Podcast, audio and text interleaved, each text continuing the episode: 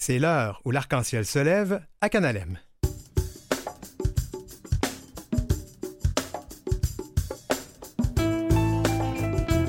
Au sommaire aujourd'hui, l'ambassade de Russie part en guerre contre les communautés queer du Canada sur Twitter. Les francophones queer du sud de l'Ontario se célèbrent sur un fond de rebond de violence queerphobe dans le monde. Le photographe Robert Laliberté, une carrière de 45 ans à non seulement documenter nos communautés, mais à, la faire évoluer, évoluer à travers son œuvre remarquable. Et aux petits soins avec notre infirmier de service de garde, Gengis Grenier. On va parler de la PrEP 2.0 et des dons de sang qui sont permis aux personnes de nos communautés.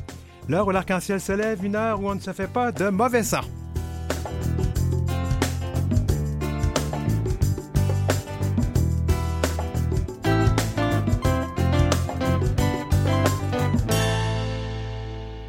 Écoutez L'heure où l'arc-en-ciel se lève avec Denis Martin Chabot. Eh bien, salut tout le monde. Un développement d'abord euh, que je vais souligner, un développement sur une histoire qu'on suit depuis euh, septembre, donc le manque de financement d'Interligne, la ligne téléphonique d'écoute pour les personnes 2 LGBTQIA+. On se rappellera qu'Interligne fait état d'un manque à gagner de 300 000 dollars qui lui a été, c'est un montant qui avait été euh, accordé il y a huit ans pour établir son service de nuit, service d'écoute de nuit. C'est quelques 35 000 personnes qui utilisent ce service actuellement. Or, ce montant qui lui venait depuis huit ans, donc de la ville de Montréal, de façon temporaire, n'a pas été renouvelé et ça fait 18 mois que l'organisme multiplie les appels, notamment auprès du gouvernement du Québec, car ça relève de ce palier de gouvernement, d'ailleurs, quand on parle de santé et de services sociaux. Le gouvernement de la CAQ ne va pas répondre à la demande d'Interling avant le printemps, donc il manque de l'argent présentement. Interling a entrepris une campagne de financement d'urgence euh, dont le thème est Interling euh, ne pourra plus sauver des vies la nuit. On peut faire donc un don à l'organisme par l'entremise de sa page web interling.co. Donc, à l'émission aujourd'hui, l'ambassade russe part euh, en campagne contre nos communautés en publiant des tweets homophobes. Le gouvernement canadien convoque l'ambassadeur pour s'expliquer. C'est un sujet qui fait beaucoup réagir. Et puis, nous allons en Ontario. Il était temps qu'on parle des communautés euh, queer hors Québec, non seulement c'est dans notre mandat, mais c'est aussi qu'il se passe des choses hyper intéressantes à l'extérieur du Québec, dont euh, un gala qui célèbre les personnes gays, euh, lesbiennes, en fait notre communauté du LGBTQIA+, sur un fond de renouvellement de la violence dans notre monde. Et enfin, le photographe Robert Laliberté a pratiquement créé le genre, la photo célébrant le corps de l'homme, de l'homme gay d'abord, mais aussi d'autres personnes de nos communautés. Il souligne ses 45 ans de carrière en remettant son fonds de photos aux archives gays du Québec. Et puis on va parler de la PrEP 2.0 et des dons de sang permis aux personnes de nos communautés à la chronique aux petits soins avec Gengis Grenier. Donc la semaine dernière, sans aucune raison autre que ça leur tentait, l'ambassade russe publie un tweet choquant, pour ne pas dire plus un drapeau arc-en-ciel avec une barre rouge sur le dessus qui disait c'est surtout à propos des familles. La famille, c'est un homme, une femme et les enfants. Et vous imaginez que ça a engendré toute une tempête. J'ai invité Serge Sasseville pour nous en parler. Serge est conseiller municipal à Montréal. Il a été auparavant conseiller chez Québécois, donc c'est un proche de Pierre-Carl Pellado, un homme donc un homme d'art très connu, des arts et de la culture. Puis il vit juste en face du consulat russe. Euh, il va sans dire que il en a à dire, je vais dire, sur ce gouvernement. Fait qu'on va lui laisser expliquer tout ça. Serge Chasseville, bienvenue à l'émission L'Arc-en-Ciel se lève. Alors, l'Arc-en-Ciel se lève. Merci, Denis Martin. Bon, ça fait euh, plaisir d'être ici. Ben oui, c'est un plaisir. On se connaît un, peu, euh, toi et moi, mais quand même, c'est intéressant de se voir dans d'autres circonstances que de prendre un bon verre dans, dans une réception. Euh, tout ça pour dire, Serge, quel pronom et quel accord utilises-tu? il, lui. D'accord. Ben, parle-nous un peu de toi. Tu es, tu es avocat.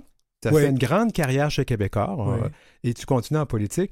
Et, en début d'année, tu as fait parler de toi parce que même sur toute la planète, tu as fait le tour du monde en raison de ta campagne contre la guerre en Ukraine. Explique-nous ça. Bon, alors euh, oui, effectivement, j'ai été 32 euh, ans chez Québécois. j'ai pris ma retraite en 2019. J'étais alors vice-président principal affaires corporatives. Et j'ai décidé en 2021 de me lancer en politique municipale. Je suis conseiller indépendant. Euh, pour le district de Peter McGill, qui est le centre-ville euh, de Montréal à l'ouest de Robert Bourassa euh, Université. Et j'habite le quartier depuis plus de 16 ans. J'ai une maison sur l'avenue du musée qui est carrément en face du consulat général de Russie à Montréal.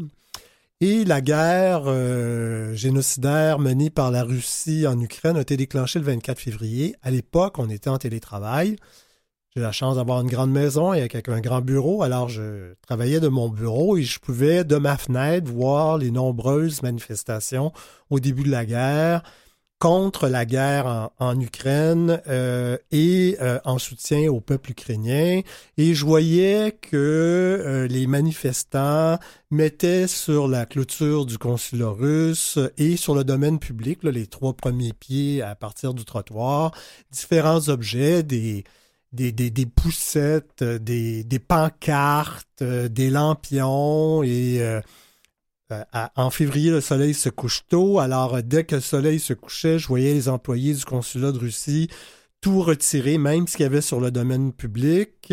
Alors, on se levait le matin et on regardait l'avenue du musée. C'était comme si on avait l'impression que c'était comme si à Montréal, personne s'opposait à la guerre euh, en Ukraine, personne ne supportait le peuple ukrainien. Alors un matin, je me suis tanné et puis euh, je suis allé dans un magasin de drapeaux et j'ai acheté huit énormes drapeaux ukrainiens que j'ai suspendus à mes euh, huit euh, fenêtres qui font face au consulat général de la Russie. Et une amie, une ancienne voisine, m'est arrivée avec des, ben, une vingtaine de, petits drapeaux ukrainiens en me demandant la permission de les planter dans mon jardin avant, ce à quoi j'ai évidemment acquiescé. Et euh, quelques jours plus tard, euh, il y a un reportage qui m'a particulièrement touché. Euh, un bombardement russe sur une maternité qui a tué énormément d'enfants. Et là, je me, suis dit, c'est pas suffisant d'avoir juste les drapeaux ukrainiens. Alors, j'ai commencé, et ça, c'est, je me souviens de la date, c'est le 15 mars, j'ai commencé à midi pile à tous les jours à me rendre euh, euh, devant les bureaux du consulat de Russie avec euh, mon téléphone et un haut-parleur Bose à faire jouer un enregistrement qui m'a été fourni par les Ukrainiens. C'est des bruits de sirènes et des bruits de mitraillettes qui précèdent l'hymne national ukrainien. Euh, en fait, ce sont les bruits que les Ukrainiens entendent quotidiennement depuis le début de la guerre.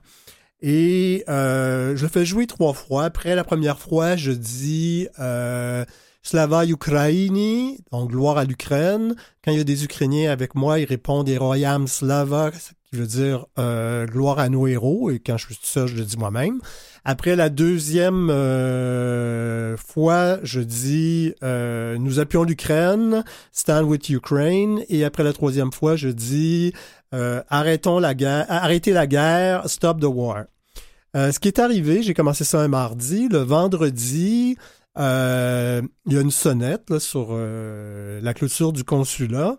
Euh, avec un haut-parleur, euh, normalement pour demander qui est là avant d'ouvrir euh, la, clôture. Mais là, cette journée-là, alors que je commençais à faire jouer l'hymne national ukrainien, ils ont littéralement blasté de la musique pour essayer de me couvrir. Ce qui n'a pas réussi. Et j'ai mis ça sur les réseaux sociaux. Et là, ce qui est arrivé ce vendredi-là, c'est que euh, Christopher Nardi, qui est le chroniqueur parlementaire du National Post, a communiqué avec moi euh, parce qu'il avait vu ce que j'avais mis sur Twitter. Il a fait une entrevue avec moi sur euh, ce que je faisais devant le consulat de Russie et ma maison. Puis il me dit, écoute, peux-tu m'envoyer une photo de toi devant ta maison et puis une photo aussi du haut-parleur avec la sonnette. Ce que j'ai fait, sachant pas trop ce qu'il ferait avec ça. Et là, le samedi, je me lève, j'ai tout plein d'alertes sur mon téléphone. Je dis, voyons, qu'est-ce qui se passe? Euh, euh, il a fait un article pleine page dans National Post, mais qui a été reproduit par Postmedia dans tous ces journaux de Vancouver à Halifax. Et on a au Canada la deuxième plus grande communauté ukrainienne au monde. ça a fait le tour. Ça a fait le tour. Ils m'ont écrit euh, parce qu'en faisant les résultats de recherche, ils sont tombés sur la page du site web de la, ville de Montréal avec mes coordonnées de conseiller de la ville. Ils ont envoyé ça en Ukraine. Euh, j'ai recommencé à recevoir des témoignages de partout en Ukraine de gens qui étaient touchés pour euh, ce que je faisais euh, pour eux. Ouais. Là, évidemment, les médias ici, les médias cana- d'abord les médias du Canada anglais, ensuite les médias montréalais sont intéressés à la chose et c'est devenu viral. Oui, ça a fait pas mal. Il faut qu'on on aille au sujet qui- pour lequel je, je- je t'ai invité aujourd'hui. Alors, déjà, tu n'as pas une- beaucoup d'amour pour ce qui se passe euh, pour la politique, les politiciens russes.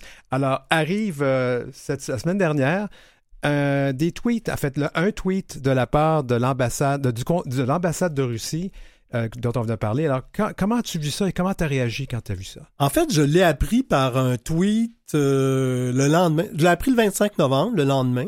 par un tweet de l'humoriste puis de l'auteur Léa Streliski. Et euh, Streliski, et comme elle, j'étais un petit peu incrédule, alors je suis allé voir, puis effectivement, j'ai vu le tweet où on dit en, en anglais que tout est autour de la famille, puis une famille, c'est un homme, une femme et puis des enfants. Ça, ce tweet-là de l'ambassade de Russie à Ottawa, c'est le 24 novembre. C'est la journée même où, en Russie, on a adopté une loi pour interdire ce qu'on appelle la propagande LGBTQ.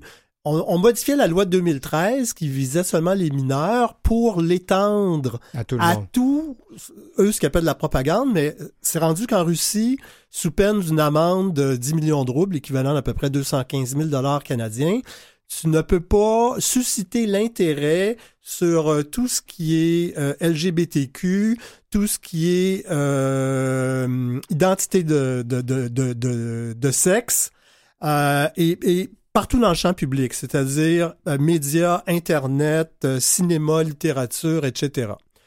Alors, j'ai évidemment réagi très, très fortement et négativement à ce tweet-là. Je trouve ça absolument scandaleux euh, et inacceptable qu'au Canada, une, un- un- un- une ambassade fasse un tweet pareil parce qu'il n'est pas mis en contexte leur tweet. Et c'est vraiment un tweet qui est anti-communauté de SLGBTQAI+, et on ne peut pas accepter ça au Canada. Est-ce que la réponse du gouvernement là-dessus a été, euh, a été euh, adéquate, d'après toi? Ben, en fait, il y, a, il y a eu deux réponses officielles du gouvernement. Il y a deux ministres qui ont répondu à ce tweet-là. Il y a euh, la ministre euh, des Sports et qui est responsable de l'Agence du développement économique, Pascal Saint-Onge, qui est elle-même euh, membre de notre communauté, euh, qui a réagi en, en, disant que euh, la propagande russe homophobe n'est pas bienvenue chez nous. Le traitement des personnes LGBTQ2+, en Russie est une honte et une attaque contre les droits humains fondamentaux.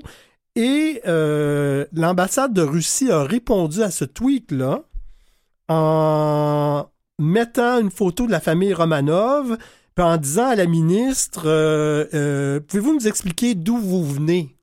En voulant dire, euh, vous venez d'une famille, là. tu sais, Ouais, puis une ouais, famille, c'est comme la famille Romanov.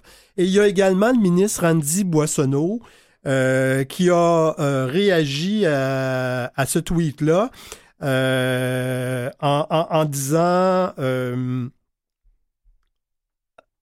en, disant lorsque ce gazouillis a été diffusé, j'assistais à un événement LGBTQ2L+, où des activistes et des leaders ont partagé leur expérience de protection du droit fondamental à l'égalité. Au Canada, vous êtes libre d'être vous-même et d'aimer qui vous aimez. Comment l'ambassade de Russie a réagi à ce tweet-là? On a mis euh, une icône de Notre-Dame de Kazan en disant en Russie, vous êtes libre d'être vous-même et de protéger euh, vos enfants pendant qu'ils sont mineurs contre l'imposition et l'empreinte d'une euh, propagande agressive. Suite à ça, euh, le gouvernement euh, fédéral a convoqué euh, l'ambassadeur de Russie pour la quatrième fois depuis le déclenchement de la guerre en Ukraine. Et on l'a rencontré en personne pour faire passer les messages du gouvernement, c'est-à-dire que on est contre la propagande haineuse de la Russie, qu'on ne tolère pas le genre de rhétorique que l'ambassade euh, Serge, je vais devoir oui. t'interrompre parce qu'on arrive à la, à la- à- puis on va manquer de temps. Alors, toi, est-ce que tu trouves que cette réponse-là est suffisante euh, dans quelques mots? Ben, c'est-à-dire, face, face au tweet, oui. Ouais. Mais face à la présence de diplomates russe au Canada, je, je comprends la position du gouvernement, mais je suis toujours contre. C'est-à-dire que eux veulent maintenir des liens diplomatiques avec la Russie, comme les autres pays du G7, parce qu'ils veulent servir les citoyens canadiens en Russie. Euh, et euh, ils veulent maintenir un contact. Moi, je suis comme le Congrès ukrainien canadien, comme euh, l'ambassadrice d'Ukraine au Canada et même comme le Parti conservateur du Canada, je suis d'avis qu'on ne peut pas tolérer de tels agissements et qu'on devrait expulser les diplomates russes du Canada. Ben Serge, c'était très intéressant. On va devoir te réinviter. Merci beaucoup d'avoir participé à l'heure où l'arc-en-ciel se lève.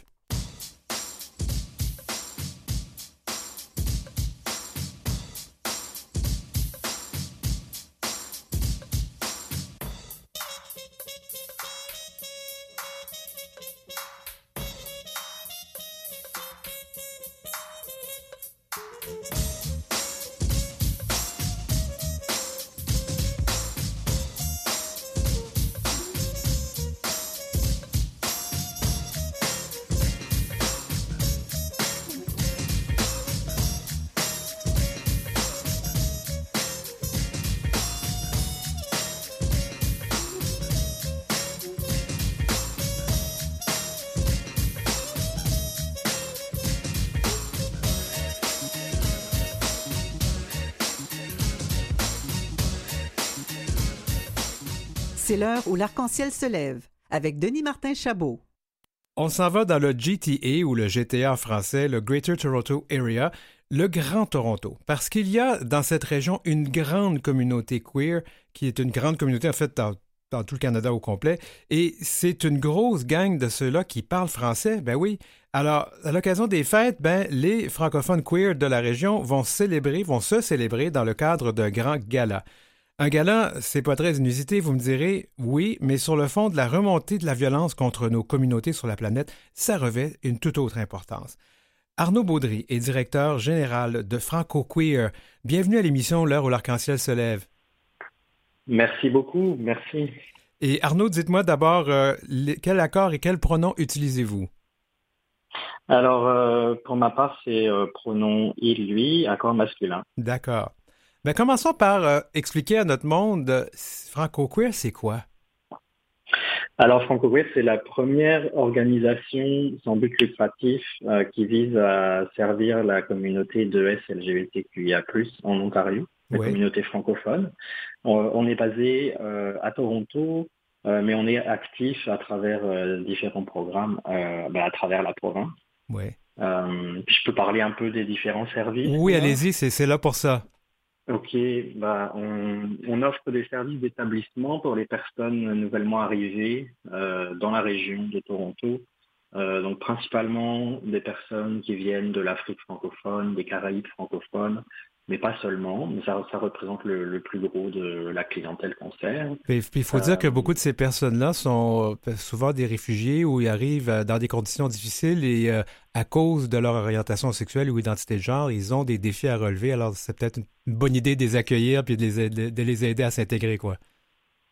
C'est ça, exactement. Pour, pour beaucoup d'entre eux, d'entre elles, ces personnes viennent de pays où l'homosexualité est illégale, donc il y a tout un processus d'acclimatation, un processus aussi pour euh, dépasser les traumas qui peuvent être liés à l'expérience dans le pays d'origine. Et mhm. puis bah, l'objectif pour ces personnes, c'est de d'avoir un nouveau départ au Canada. Donc on les accompagne dans le processus pour les, pour les demandeurs, demandeuses d'asile, on les accompagne aussi dans le, dans le processus de demande d'asile. Mhm. Et puis, euh, il y a des personnes qui arrivent au Canada euh, avec différents statuts. Donc, il y a des personnes qui arrivent aussi euh, directement avec la résidence permanente. Mais quel que soit le, quel que soit le statut ou là où la personne en est dans son parcours d'intégration, on est là pour les accompagner et puis les, les, leur offrir un, un environnement accueillant pour pouvoir euh, se ben, reformer une nouvelle vie. Donc ça, c'est pour les services d'établissement. On offre aussi euh, des opportunités de bénévolat, de mentorat. Euh, donc on a un programme qui vise à connecter les nouveaux arrivants avec des personnes établies et puis offrir des opportunités de connexion, de partage d'expérience.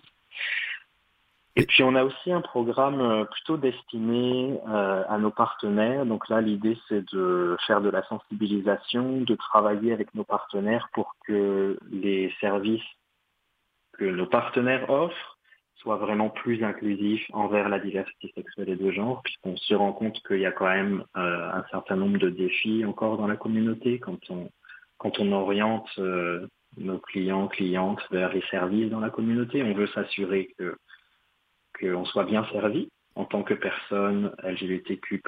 Mhm. Euh, donc ce programme, c'est le programme partenaire inclusif qui vise à avoir un, impact sur l'environnement dans lequel on vit. Et puis on intervient aussi dans les écoles. Un peu comme le gris, comme le gris ici au Québec. Et puis je, sais que vous êtes impliqué aussi dans, la, dans la grosse fierté de Toronto. Vous avez des activités pendant ces événements-là aussi. Oui, absolument. Généralement, on a un programme, euh, un programme spécifique pendant le mois de juin euh, avec des opportunités de, connecter, de réseautage et puis euh, des, événements de célébration aussi, puisque c'est important de créer des espaces où on, où on, se célèbre, où on célèbre nos identités.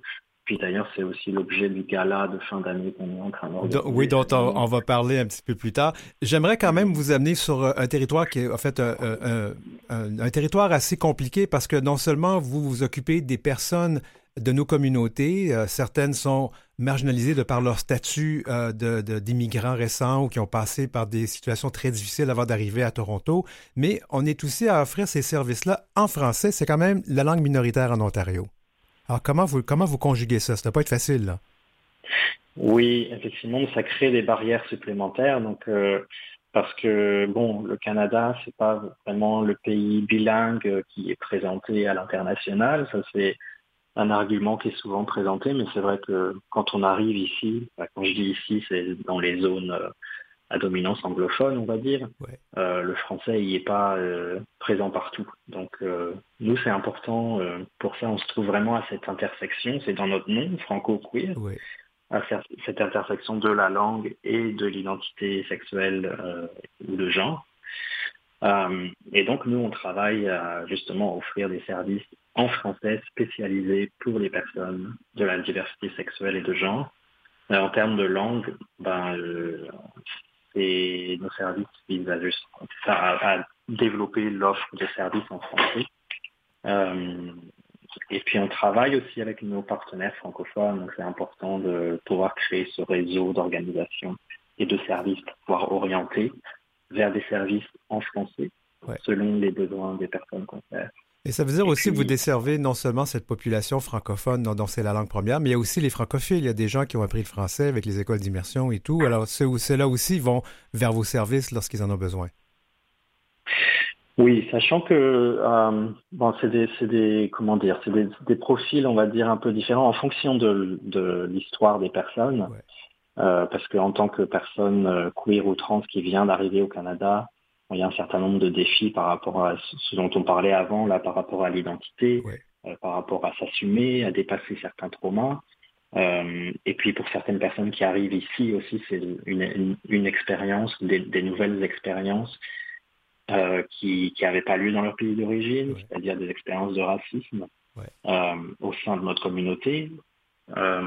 donc, donc tout ça vient se superposer puis créer, les, créer des barrières supplémentaires. Pour les francophiles, ce qu'on constate, c'est que les francophiles, euh, ils recherchent des, opportunités ben, pour connecter avec les francophones de, notre communauté queer. Mhm. Euh, donc, on va plus être vers euh, des, types d'activités de réseautage ou de pratique de la langue, et puis des activités de célébration. Pas tant, on n'a pas tant de francophiles dans nos services d'établissement, par exemple. C'est plutôt vers, euh, vers ça, vers des le, activités. Le secteur des, des, des, festivités. Le, temps, le temps s'écoule, puis je, je, vais juste, avant de parler du gala, rapidement terminer, euh, terminer cette personne dans d'entrevue sur. Euh, J'imagine que vous avez des relations avec les organismes queer du Québec. comment ça fonctionne? Est-ce que les relations sont bonnes? on pourrait certainement les, continuer à les développer. Hein. C'est un défi de travailler avec les organismes du Québec. Euh, mais on a mené des initiatives, par exemple le projet pour les écoles inclusives dont je parlais plus tôt. Mhm. Ça, c'est un projet qu'on a développé dans le cadre d'un financement qui était un, cofinancement entre le Québec et l'Ontario qui nous a permis de développer les services aux écoles. Et ça, on l'a fait en association avec un partenaire québécois qui était Interligne. Oui. mais de manière générale, c'est vrai qu'on se sent un petit peu isolé parce que les organismes queer du Québec, bon, ils sont très bien implantés au Québec, ils ont euh, leurs enjeux, et puis nous, en situation linguistique minoritaire, on a aussi des enjeux qui diffèrent un peu de ceux du Québec, et puis il y a, moins de il y a moins d'offres de notre côté, il y a moins de diversité dans les organisations. Donc c'est vrai que nous, ce qu'on chercherait à faire, c'est continuer à développer ces, ces relations avec les organismes queer du Québec de manière à pouvoir apprendre de ce qui est fait au Québec, là où euh, il y a plus de moyens vraiment disponibles que les moyens euh, en situation minoritaire. Donc, pouvoir s'appuyer sur l'expérience de nos partenaires, ça, c'est d'une grande valeur. Oui, en tout cas, l'appel va être lancé parce qu'il nous écoute, euh, cette émission. Allons-y, ce gala. Euh, Parlez-moi un peu de, du gala que vous allez présenter euh, à la fin. Je pense que c'est le 17 décembre, si je ne me trompe pas. Exact, c'est le 17 décembre, euh, le samedi, à partir de 18h. Ça sera dans le site historique de Fort York, à Toronto. Et puis, euh, il y aura toute une série d'activités. Euh, l'objectif, c'est à la fois d'avoir euh, une occasion de connecter et puis de célébrer ensemble pour la fin d'année, et puis aussi de lever un peu de fonds pour soutenir l'organisation. donc, on aura diverses activités. Il y aura aussi des, des, des artistes pas mal connus dans la scène francophone, avec Jezebel Bardot, qui est la, la drag queen francophone de Toronto. La, Barbada ou la Rita Baga de, chez vous, quoi. Exactement. Et puis euh, aussi sophistiqué, qui, est, euh, qui est assez jeune dans la scène, mais qui, qui se, commence à se faire bien connaître et puis qui, qui est aussi connu euh, pour son activité de DJ sous le nom de DJ ISL. Et puis c'est la seule drague DJ mauricienne du Canada. Donc elle sera là pour nous faire danser, mettre sa musique et puis comme je disais, il y aura toute une série d'activités. Il y aura des, des enchères silencieuses, il y aura une partie karaoké, il y aura un beau buffet, euh, une tombola. Et, et, tout, et, tout, ça dans, euh, dans le, je dire, dans le contexte qu'il y a une remontée de violence dans nos, contre nos communautés sur la planète. Euh, juste quelques secondes pour commenter là-dessus. Oui, ben justement, c'est important de ne pas céder à la peur, en fait, et de se dire que non, on est là, on existe, on est fier de qui on est, et on crée ces espaces pour pouvoir se célébrer. Évidemment, il faudra considérer aussi la sécurité de l'endroit. Donc là, on travaille avec Fort York euh, pour s'assurer que tout sera correct. Euh, mais c'est vraiment important de ne pas céder à la violence et de se dire que oui, on est là, on, est, on existe, on se soutient les uns les autres. Et c'est important d'avoir euh, une approche communautaire pour pouvoir, euh, c'est ça, s'appuyer, s'appuyer les uns sur les, uns les autres et puis euh, être fier de qui on est. Ben, Arnaud Baudry, c'est tout le temps qu'on a. C'est certainement un plaisir de pouvoir discuter avec vous. on va certainement vous réinviter à l'émission pour continuer à parler de ces sujets importants dans les communautés francophones et de nos communautés, évidemment, LGBTQIA. Super. Merci beaucoup d'avoir été là. C'était Arnaud Baudry, directeur général de Franco Queer. Et euh, ben, nous, on va revenir très, très souvent là-dessus. Et on va revenir après la pause.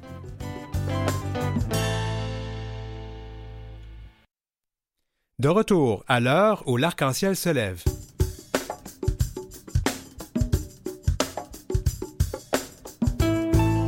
Dans cette deuxième demi-heure d'émission, Robert Laliberté, un photographe légendaire de nos communautés queer. Et on va parler aussi de la PrEP 2.0 et les dons de sang qui sont désormais permis aux personnes de nos communautés. Je vais juste vous faire un petit suivi parce qu'on a tellement dépassé notre temps dans la deuxième, dans la première demi-heure, qu'on va retourner beaucoup faire des entrevues à l'extérieur du Québec euh, parce que ces communautés-là ont beaucoup de choses à partager avec tout le monde. Et puis, ben, c'est dans notre mandat aussi, on est diffusé d'un boileau du Canada.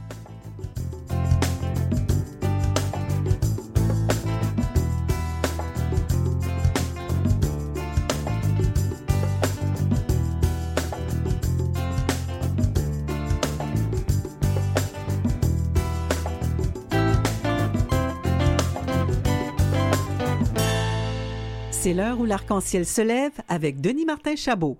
Robert La Liberté a marqué l'imaginaire de nos communautés de LGBTQIA. C'est un homme discret, mais un homme passionné.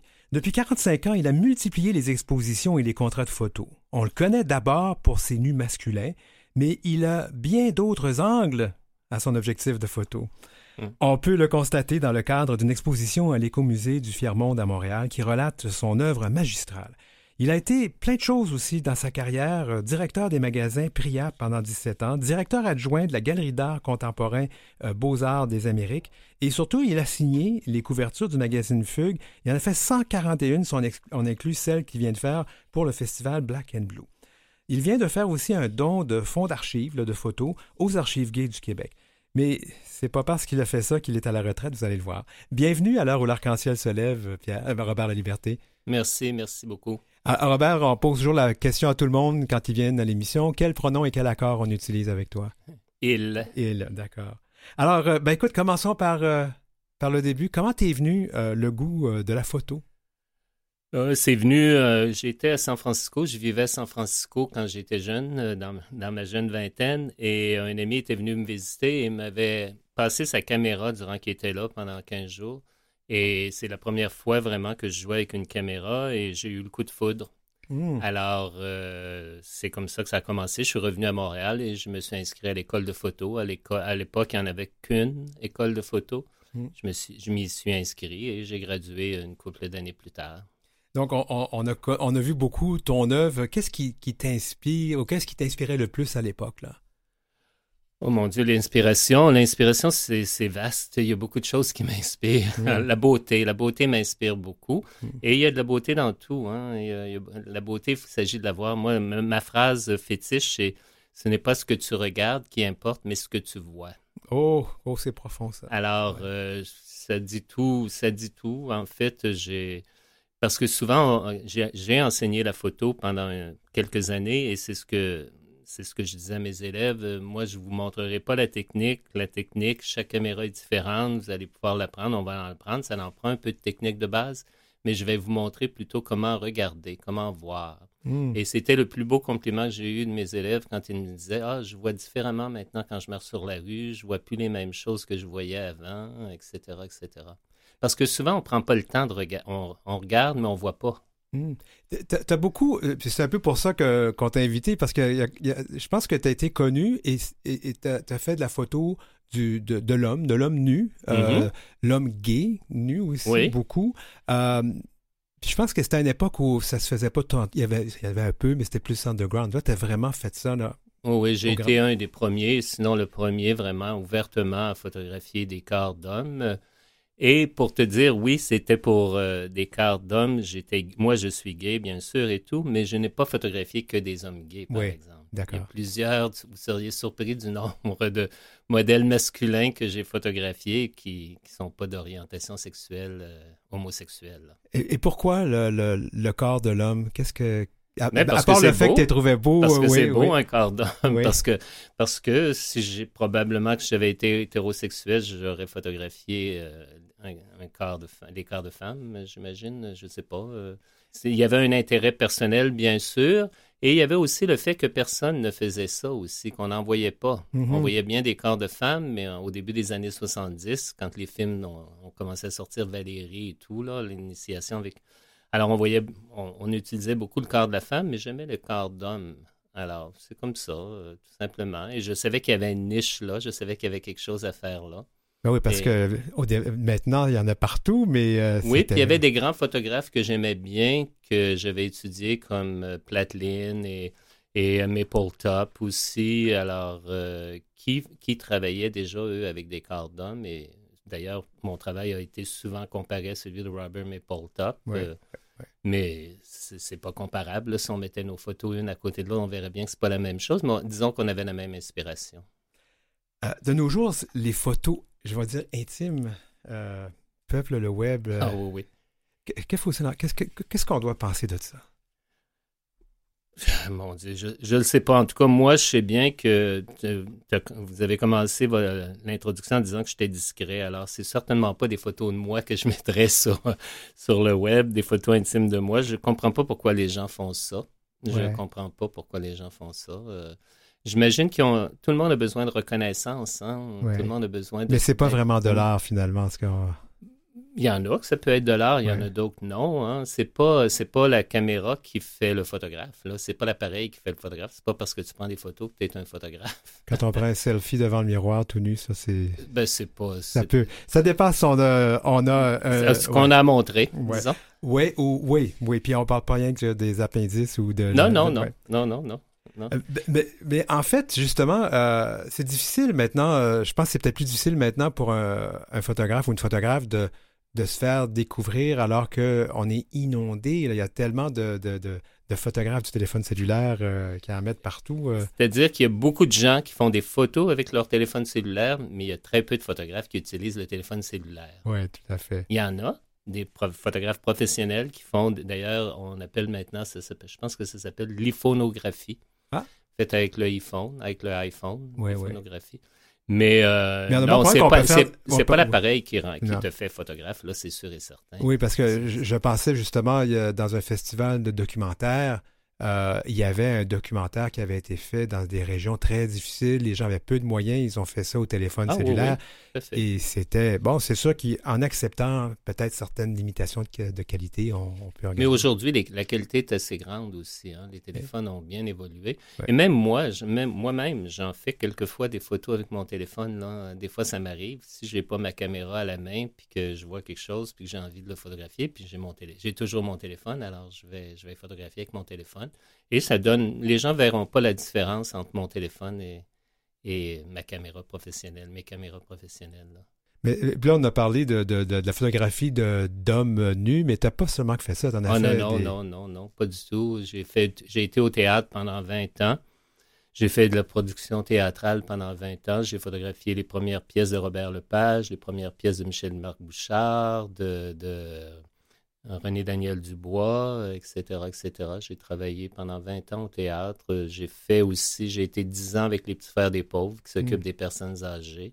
Alors, tandis que je photographiais des beaux corps de, de jeunes hommes, en même temps, le lendemain, je pouvais photographier des corps de gens de 100 ans qui, qui vieillissaient tout simplement. Alors, j'avais besoin de ça aussi. Disons que je n'aurais pas pu que photographier des beaux corps d'hommes. Non. Non, j'aurais pas pu. Il fallait que je balance mon affaire un peu. Oui, puis photographier des beaux corps d'hommes, de, ça devient un peu dur sur son propre ego à soi, parce que des fois, on dit, ah, ils sont tellement beaux. Et, Oui, puis non, non, parce que j'ai jamais mélangé ma vie personnelle à ma vie professionnelle. OK.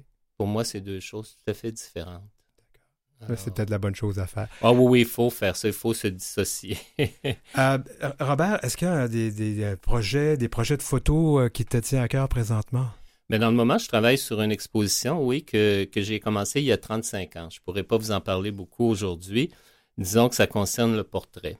Hmm. Parce que le portrait, ça a été aussi un de mes grands intérêts en photographie tout au long de ma carrière. J'ai photographié beaucoup, beaucoup de gens, euh, beaucoup d'artistes, beaucoup de plusieurs politiciens, euh, beaucoup de des gens qui ont besoin d'une très bonne photo pour gagner leur vie souvent, ou des auteurs pour leurs jaquettes de livres, hmm. des bien sûr, quand j'étais au théâtre, beaucoup de comédiens, comédiennes, d'acteurs, d'actrices, euh, etc. J'aime beaucoup le portrait. Alors, ma prochaine exposition que j'ai commencé exactement en 1988 à travailler dessus, que je présenterai d'ici 2025 probablement, ou plus tard 2025, ce sera des portraits. Puis il y a une exposition présentement à l'éco. Non, c'est terminé à l'écomusée. Ce n'était que pour trois jours. Ah bon. Mais l'exposition se poursuit dans les locaux des archives gays. OK. Alors, les gens qui seraient intéressés à voir peuvent communiquer avec les archives gays. Et cette exposition, elle parle de quoi? C'était une expo. C'était. Je, vais faire le leg de. À mon décès, je, je fais le leg de toutes mes archives aux archives gays du Québec. Alors là, j'avais chez moi dans mon entrepôt euh, une soixante, soixantaine dizaine de photos qui étaient déjà encadrés. Alors, je me suis dit, je vous les donne tout de suite, ça. Vous pouvez les prendre tout de suite. Vous, on peut les montrer. Vous pouvez les mettre en vente et tout l'argent que vous récolterez ira aux archives. Moi, j'ai pas pris un sou là-dessus. Hmm. Mhm. C'est un beau don quand même. Hein. Oui, parce qu'ils ont ramassé quelques milliers de dollars avec les trois jours qu'on a fait à l'écomusée. Il y a tout de même 225 personnes qui sont passées et qui ont encouragé les archives. Ben, ça a l'air de rien, hein, mais pour les, organismes communautaires qui n'ont pas beaucoup de sous. Là, ah oui, oui, oui, Et moi, je suis content aussi de savoir que mon travail aura une pérennité aussi. Qui ne sera pas, qui sera pas jeté au vidange ou qui ne sera pas parce que ma famille aurait peut-être pas su quoi faire avec tout ça, avec euh, j'ai vraiment beaucoup, beaucoup, des, centaines de milliers de, négatifs, de fichiers numériques, de diapositives, etc., etc. Ah, ça va être vraiment intéressant de travailler là-dessus. Je termine là-dessus, euh, Robert. Est-ce que euh, tu vas prendre des photos aux fêtes cette année? Euh, pas, pas, plus particulièrement que les autres fêtes, non. Photos de non. Je, laisse, les autres faire ça. J'ai horreur de compétitionner avec les gens avec leur téléphone. Je laisse les autres faire. Moi, je fais mes photos dans mon studio. De toute façon, la, dernière photo moi, que j'ai vue, c'était celle du fugue du mois d'octobre pour le Black and Blue. Elle était fabuleuse, une belle photo. On est très content que tu sois là avec nous encore pour documenter euh, notre communauté à ta façon. Oui, j'ai pas l'intention d'arrêter encore. Merci beaucoup, euh, Robert de Liberté. Ça fait plaisir. Merci beaucoup de m'avoir invité. Robert de Liberté, donc, dont l'œuvre est exposée euh, aux archives gays. Si vous voulez y aller, vous faites un petit coucou là-bas, puis ils vont vous accepter. Et nous, on s'en va en musique avec Axel Hirsou et Être aimé.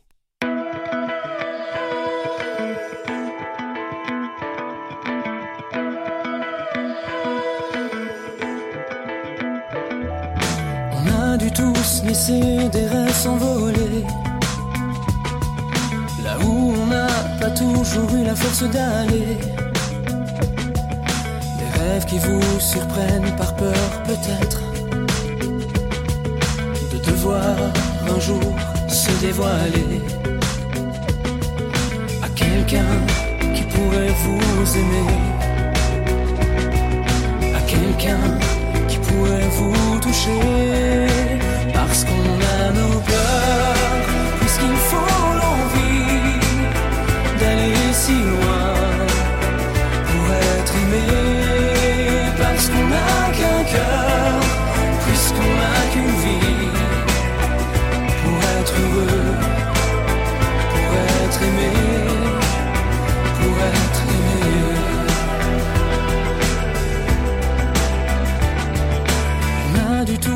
croiser cet être que l'on attend. Celui qui file la vie aussi vite que le temps. Cet amour qui vous empêche de vivre, qui vous donne l'envie de le suivre. Comme quelqu'un qui vous aurait marqué. Comme quelqu'un qui voudrait vous aimer nos peurs, puisqu'il faut l'envie d'aller si loin pour être aimé, parce qu'on n'a qu'un cœur, puisqu'on n'a qu'une vie pour être heureux,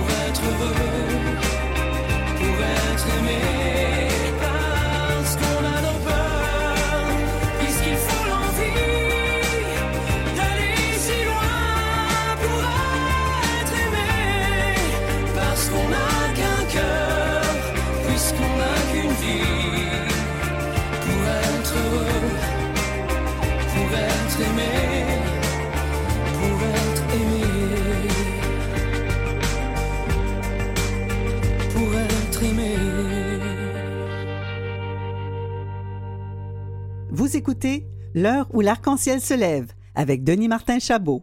Je dois vous dire que Axel Hirsou, qu'on vient d'entendre, je l'aime beaucoup. C'est quelqu'un que je connais personnellement. Quelle belle voix, quelle belle voix. Et je vous rappelle pour ceux qui veulent aller voir les photos de Robert La Liberté aux archives gays du Québec. Les archives gays, vous trouvez les archives sur leur site web, évidemment. Si vous faites un petit Google, vous allez le retrouver. Et ça se situe sur la rue Anadogan à Montréal. Ah, la chronique aux petits soins avec notre bel infirmier en résidence, Gengis Grenier. Salut, Gengis. Salut, Denis Martin, comment ça va? Ça va bien, mais je pense que ça va mieux que toi, là. Des petits problèmes avec ta voix aujourd'hui? Bronchite, rien de Ah. contagieux, euh, ne vous affolez point. Ah, il n'y a pas de problème. Je suis, euh, je suis pas inquiet de ça. Euh, on parle toujours à Gengis avec le pronom et les accords masculins. Euh, identifié euh, homme, né homme, toujours homme, pas de réassignation pour le non, non, moment. non, mais de toute façon, on va finir en poussière toute la gang. hein? Ouais. Bon, ça commence bien. Euh, écoute, Gengis, euh, on va parler de la PrEP, la PrEP 2.0, mais la PrEP, c'est quoi d'abord? C'est un médicament que des gens qui sont préqualifiés pour le prendre, soit avoir des rapports sexuels à risque ou le, ce que j'appelle tout simplement le célibat.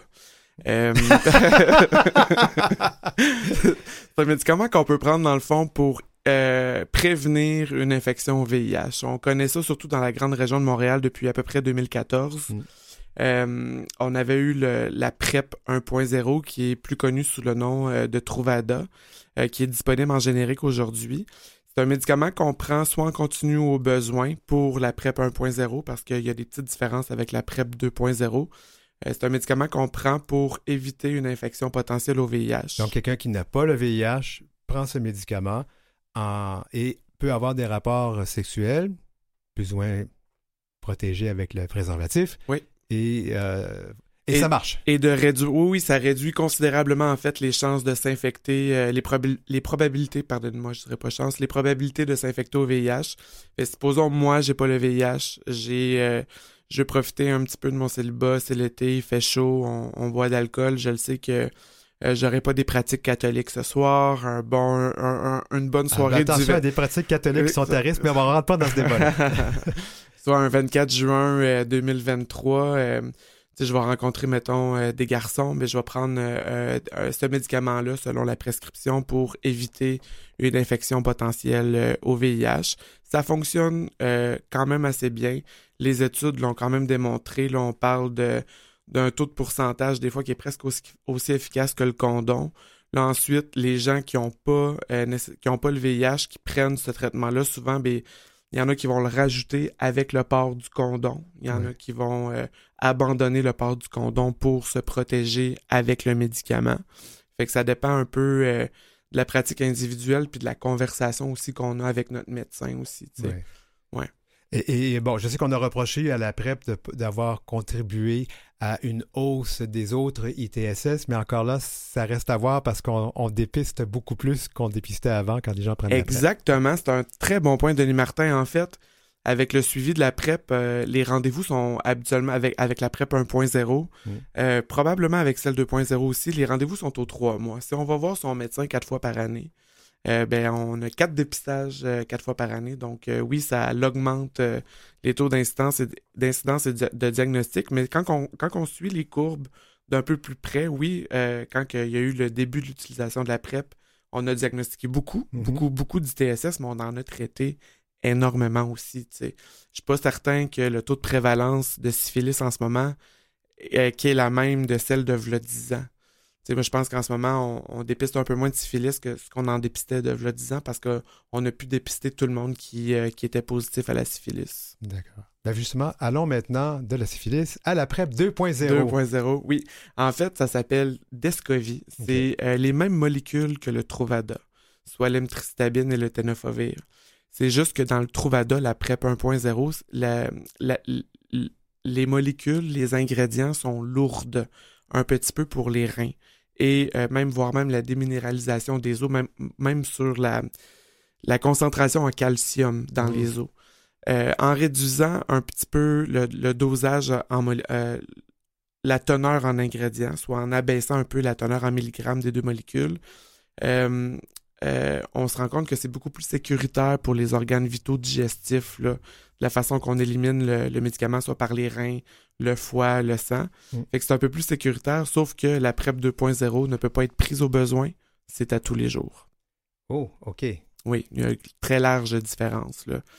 On se rappelle ici qu'au Québec, au Canada, surtout dans notre province, ce qui n'est pas le cas dans d'autres États américains ou dans d'autres provinces, on peut prendre la PrEP 1.0, soit la PrEP Truvada, au besoin.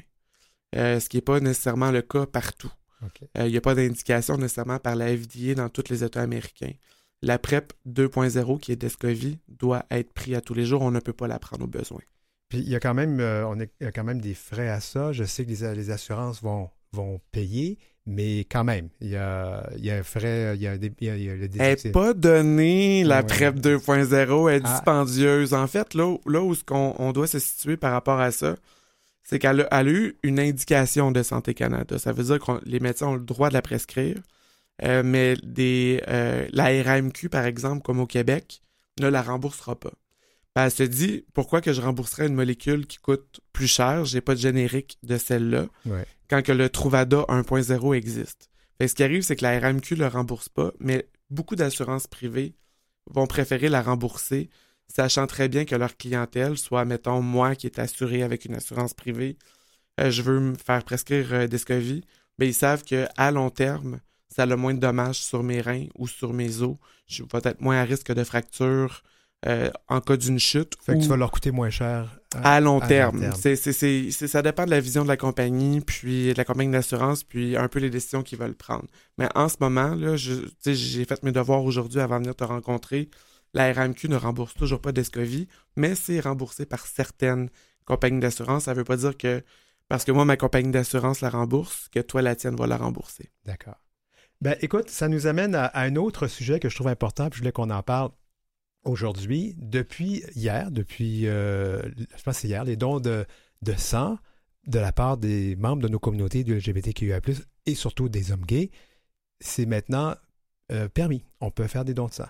Quelle bonne nouvelle. Ça a été à l'étude par plusieurs organismes communautaires à Montréal. Est-ce que tu le savais? Oui. il y a beaucoup de gens dans notre communauté qu'on peut remercier sincèrement d'avoir travaillé aussi fort pour pouvoir amener euh, ces données-là euh, au bout des doigts de Santé Canada. Depuis hier, Santé Canada autorise, dans le fond, euh, des personnes homosexuelles selon leurs pratiques sexuelles. J'ai été lire les, les critères, en fait, ce qui permettrait à, moi ou à toi de donner du sang. Ah non, moi je peux pas. Ah oui, non, c'est vrai, excuse-moi. Oui, oui, oui, oui, mais, mais dans les critères d'inclusion et dans les critères d'exclusion, euh, les, les, gens qui vont être exclus d'emblée, les personnes qui sont atteintes du VIH, les porteurs d'hépatite B, hépatite C chronique. Mm-hmm. Euh, j'ai appris le nom d'un nouveau virus qui s'appelle je pense qu'il s'appelle LHTV2, qui est un virus lymphotropique. Oh, wow. Ouais, puis apparemment, il se dépiste. Je le connaissais pas du tout. Puis quand on en est atteint, on peut pas donner du sang non plus. On est exclu permanent. Ouais. Un homosexuel séronégatif au VIH qui n'a pas le VIH peut donner du sang s'il est avec le même partenaire depuis trois mois et plus. Hmm. S'il n'y a pas eu de multiples autres partenaires sexuels. Si la dernière infection, admettons, à la chlamydia a été traitée il euh, faut attendre sept jours après les antibiotiques. Quand on a eu une syphilis, écoute-moi bien, il faut qu'on soit cliniquement stable avec un suivi médical qui dit qu'on peut donner du sang. Puis ce qui est encore plus encourageant, Denis Martin, c'est que Santé Canada a, pas, dicté, a quand même dit on a hâte qu'Emma Québec suive le pas.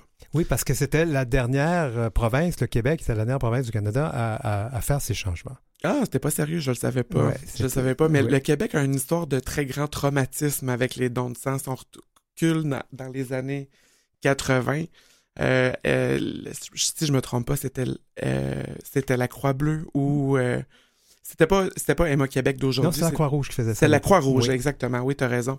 On payait les gens pour récolter leur sang. Fait que les gens qui se présentaient à eux étaient des utilisateurs de drogues injectables des prostituées. Des gens qui avaient besoin d'argent. Il y avait des gens qui avaient besoin d'argent puis qui étaient porteurs de ces maladies-là. Puis euh, c'est encore le cas aux États-Unis en passant. Ah oui, ah, dans la plupart des États américains, on rémunère les gens pour faire les dons de sang. C'est épouvantable. Ça devrait, on ne devrait pas rémunérer les gens pour ça du tout. Euh, puis ici, on a donné du sang contaminé à des hémophiles, à du monde qui en avait, qui avait des, des, des santé fragiles. Puis on, ça a malheureusement conduit au décès de plusieurs milliers, voire même des dizaines de milliers de personnes. Puis avec la reprise, l'arrivée du, du cancer gay et tout ça, on, nous a tout mis ça sur le dos. le cancer gay. On nous a tout mis ça sur le dos, puis ça nous a pris à peu près 40 ans sans en remettre. Hmm. Moi, je trouve que c'est un, euh, très, un, petit pas pour l'homme et un pas de géant pour la communauté LGBT de pouvoir... Alors pour l'humanité. On va reprendre les, mots exacts de, oui, oui, de l'astronaute. Euh, ben, en fait, euh, Neil Armstrong, en fait, ce qui est intéressant, tu parlais des critères, mais ces critères-là sont appliqués tout le monde. Oui. C'est ça qui est intéressant. Oui, c'est vraiment une rubrique par rapport au comportement sexuel. Fait que, ce qui vient de s'appliquer aux homosexuels vient de s'appliquer également aux hétérosexuels.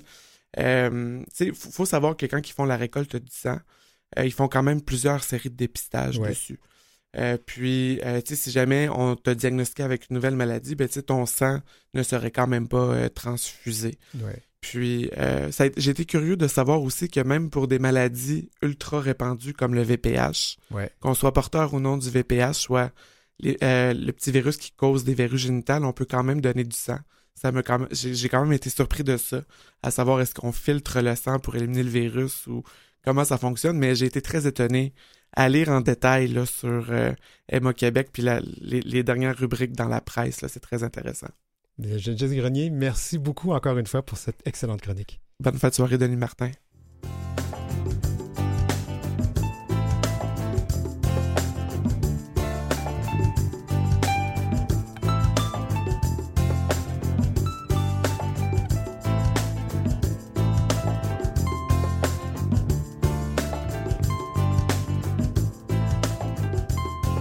Vous avez des commentaires ou des suggestions de sujets ou d'entrevues pour Denis Martin? Contactez-le à heurciel.outlook.com.